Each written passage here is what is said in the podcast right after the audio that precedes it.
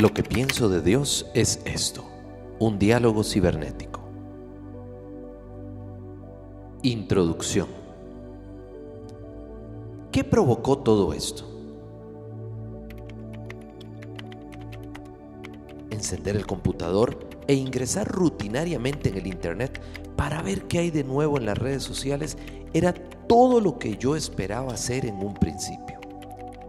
Pero un día de muchos no fue así.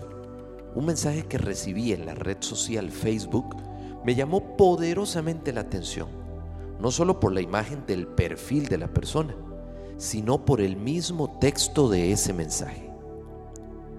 Nunca pensé que ese 7 de septiembre comenzaría un gran y valioso diálogo cibernético, que desembocó en un autoexamen espiritual que no tenía pensado.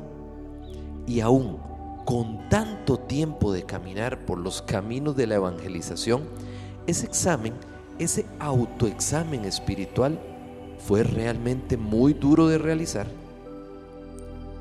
No esperes una catequesis en este texto, no. No esperes algo muy esquematizado, tampoco. Simplemente te comparto lo que crecí gracias a un evento inesperado.